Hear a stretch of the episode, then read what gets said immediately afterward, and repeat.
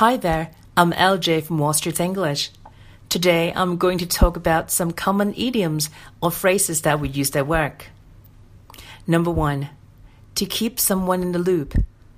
It means to keep someone informed about something, such as a plan or project.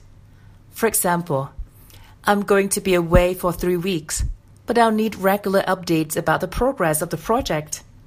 Please keep me in the loop.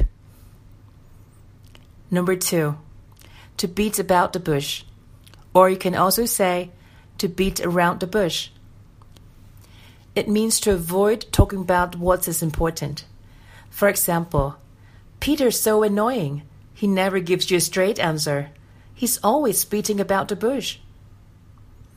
Number three, on the same page.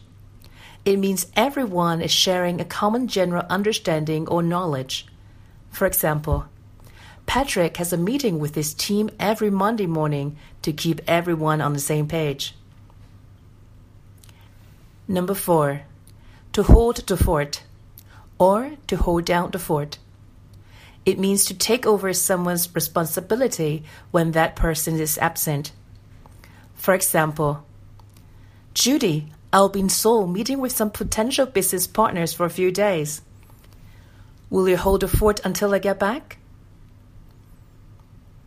Number five, to call it a day. It means to stop working for the day. For example, it's already 10 p.m. Let's call it a day. We'll continue the discussion tomorrow morning. All right, that's all for today. See you next time.